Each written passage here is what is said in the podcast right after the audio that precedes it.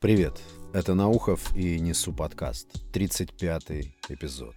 В сегодняшнем эпизоде я хочу затронуть тему, немного поделиться э, своими наблюдениями, своими ощущениями по поводу такого интересного инструмента самопомощи, как медитация. Если вы увидели в заголовке к этому эпизоду это слово «медитация», то совсем не означает, что внутри этого эпизода вы услышите какие-то глубокомысленные советы, какие-то хаки по тому, как правильно медитировать, этого не будет, а будут здесь лишь наблюдения и свой собственный мизерный опыт, приобретенный за какое-то непродолжительное время. Вообще, если бы кто-то лет 15 или 20 назад сказал бы мне, что я стану интересоваться медитацией, я бы, наверное, посмотрел бы на этого странного человека и точно не поверил бы ему. Я помню, мы как-то гуляли и увидели в припаркованной машине человека, который сидел на водительском месте, подобрав под себя ноги. Он так широко расставил руки,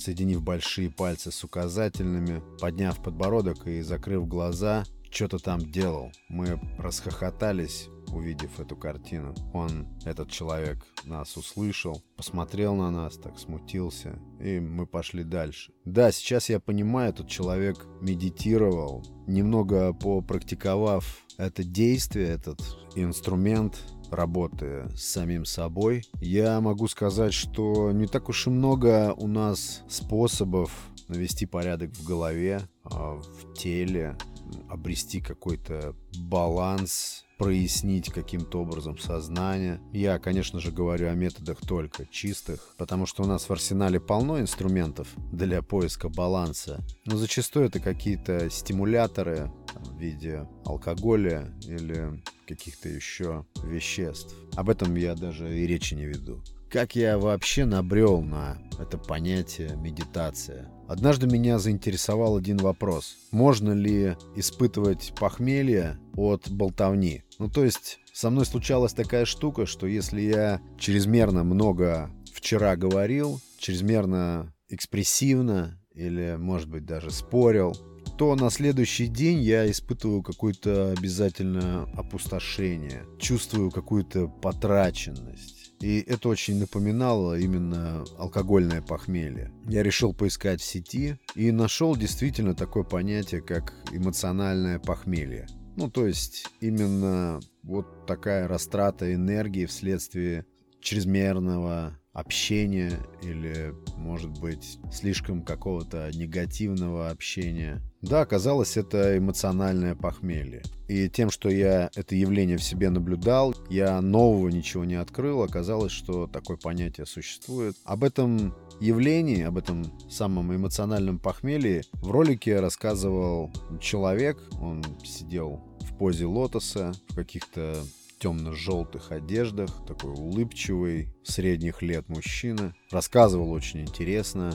Было абсолютно ясное ощущение, что этот человек понимает, о чем он говорит. И вот тогда он сказал, что первейшим и самым эффективным способом избавиться от такого эмоционального похмелья является медитация. У меня слово медитация всегда вызывало какой-то такой смешок. Ну, что там может быть серьезного, когда ты сидишь на полу или глядя в одну точку или закрыв глаза, втыкаешь. Что можно из этого вообще получить? Каким-то мне все это казалось несерьезным. Мне всегда казалось, что восстановить энергию можно лишь какими-то активными действиями. То есть даже несмотря на то, что энергия потрачена, восстановить энергию можно только наоборот движением, чем-то импульсивным, чем-то действенным, но никак не сидением и выжиданием чего-то там.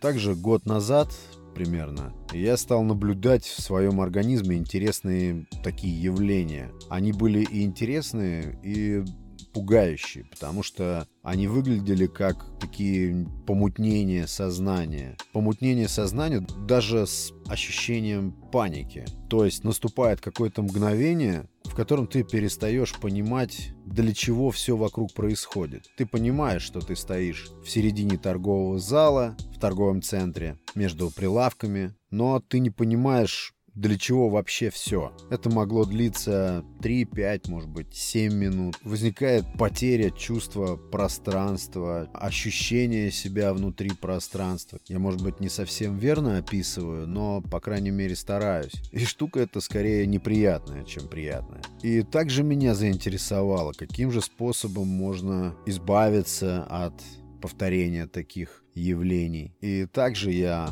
прогуглил этот момент. Выяснилось, что и в этом случае также будет полезно медитировать. Несколько раз я пробовал. И, честно говоря, медитация довольно скучное занятие. Но это только поначалу. Просидеть 20 минут с закрытыми глазами в неудобном положении, это для меня стоило больших усилий. Сейчас на этот момент я заметил в себе, что даже проснувшись с утра, я обязательно отмечаю для себя, что я испытываю желание медитировать. И во мне запускается процесс ожидания момента, когда я начну это делать. Во-первых, меня удивило полное отсутствие каких-то строгих определений или методик медитации. Вот никто толком не знает, что такое медитация и для чего она нужна. То есть, вот погрузившись в эти материалы, чуть дальше, чем Википедия, я понял, что не существует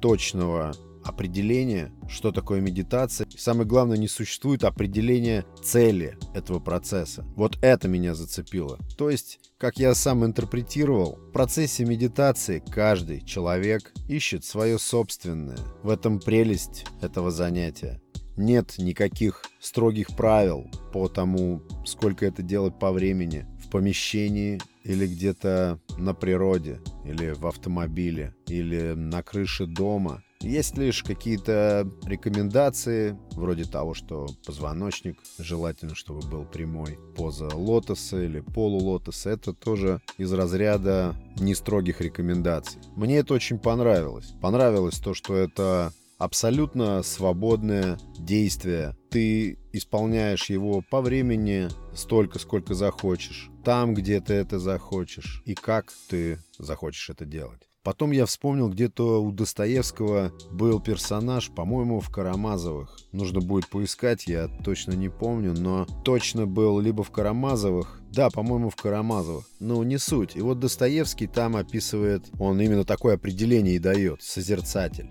Мы видим этих людей вокруг, и у всех у нас такое бывает, когда ты сидишь и пялишься в одну точку, и тебе не хочется отводить взгляд ты как-то подпитываешься от ничего не делания и от этого активного созерцания и глядения в одну точку. Часто это бывает кайфово. В школе, я помню, мы так делали, ладонью водили перед глазами, чтобы пробудить человека из этого оцепенения. Что это, если не медитация? Это тоже какой-то ее тип или какая-то форма. Также я помню старую традицию нашу присесть перед дальней дорогой. Это когда все рассаживаются кто где и с минуту примерно также сидят и втыкают перед тем, как схватить сумки или чемоданы и рвануть в дорогу. Я думаю, это тоже какая-то форма медитации, форма настраивания себя на какое-то действие. Меня стало увлекать это понятие и это каждодневное действие. Оно перестало быть скучным. А тут на днях мне попадается книга. Автор этой книги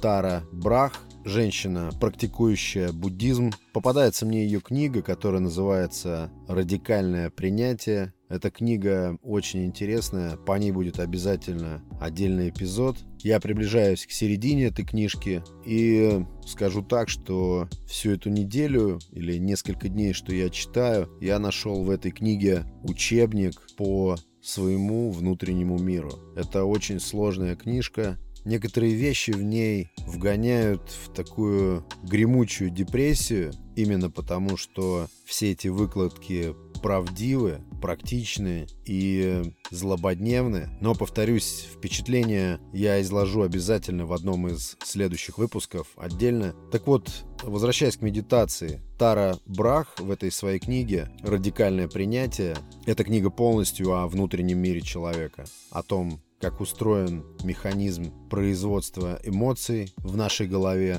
и как эти процессы можно регулировать и главное, что их можно регулировать. Но автор книги постоянно каждой главе обязательно упоминает о медитации. И о медитации она напоминает не как о каком-то развлечении или потехе или таком приятном хобби, а именно медитация в этой книге рассматривается как чуть ли не единственный способ решать проблемы в своей голове и вообще в своей жизни. Конечно, медитацию невозможно рассматривать в отрыве от буддизма, но западный не буддийский мир легко и с удовольствием позаимствовал у Востока медитацию как инструмент саморегуляции, самоуспокоения, как инструмент поиска и добычи драгоценной энергии для жизни не во внешнем мире, а используя внутренние наши ресурсы, которые, как говорят буддийские и теоретики, и практики,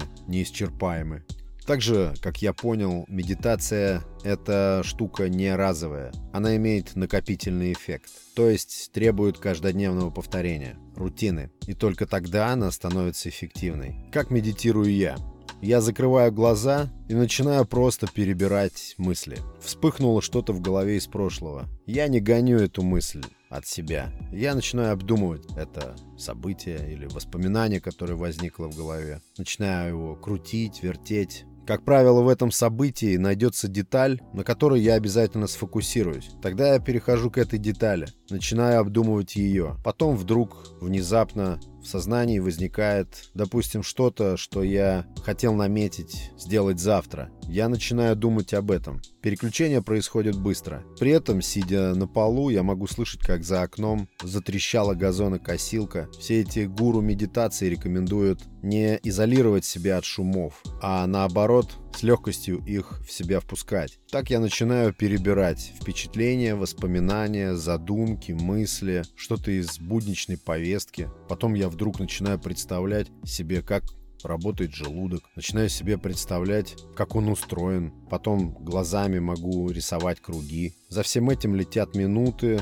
Потом начинаю думать о дыхании. Мне вообще кажется, что медитация — это умение ощущать ценность дыхания. То есть ощущать прилив энергии просто от того, что ты дышишь. Еще одна интересная и очень важная цель медитации – это попытаться обрести ощущение присутствия себя в моменте. То есть попытка уйти от нашего искаженного сейчас способа ощущать время. Считается, что медитация способна вернуть тебя в момент, прекратить этот бег, прекратить скачку, взять паузу, остановиться – и снова об этой книге. В ней есть один интересный эпизод. Американцы разработали то ли самолеты, то ли истребители какие-то, которые могут подниматься на сверхвысоты, по-моему, до стратосферы. Вот начались испытания, подобрали пилотов для этого эксперимента, но не учли они одного что когда самолет поднимается на какую-то определенную большую высоту, то он попросту теряет свои свойства. И как только испытатели достигали этой высоты, они начинали то ли паниковать, то ли что-то еще, и действия, которые они предпринимали, усугубляли их положение. Они действовали согласно инструкциям, которые предусмотрены для использования этого самолета на более низкой высоте, но там они не работали. И эти испытатели уходили в глухой штопор, и разбивались. И только один пилот выжил. Как он выжил? Попав на эту сверхбольшую высоту, он потерял сознание. Самолет его падал, и пилот этот пришел в себя, по-моему, на высоте 11 километров. И придя в себя, он мгновенно произвел действия, которые необходимо по инструкции произвести уже находясь в атмосфере Земли, сумел вывести самолет из штопора и спасся, успешно приземлившись. Вот так метафорически Тара Брах приводит интересную аналогию между потерей сознания, этим пилотом, спасшимся чудом, и обычной житейской медитацией. Автор этой книги утверждает, что время от времени всем нам необходимо бросать приборы и останавливать контроль всего. Такие паузы могут быть для нас спасительны. Будет интересно прослушать эту запись через год и посмотреть, прижилась ли медитация в моей повседневности и посмотреть, насколько этот процесс эффективен. Это был 35-й выпуск Несу подкаст. Если вам нравится здесь, то подписывайтесь на тех платформах, где вы прослушиваете это и подпитываетесь. Я смотрю на Яндекс Музыки, кое-какие из выпусков Несу подкаст оказались даже в каких-то чартах. Это было и удивительно, и приятно. Большое спасибо всем, кто подписывается и слушает подкаст в Кастбоксе. Пока.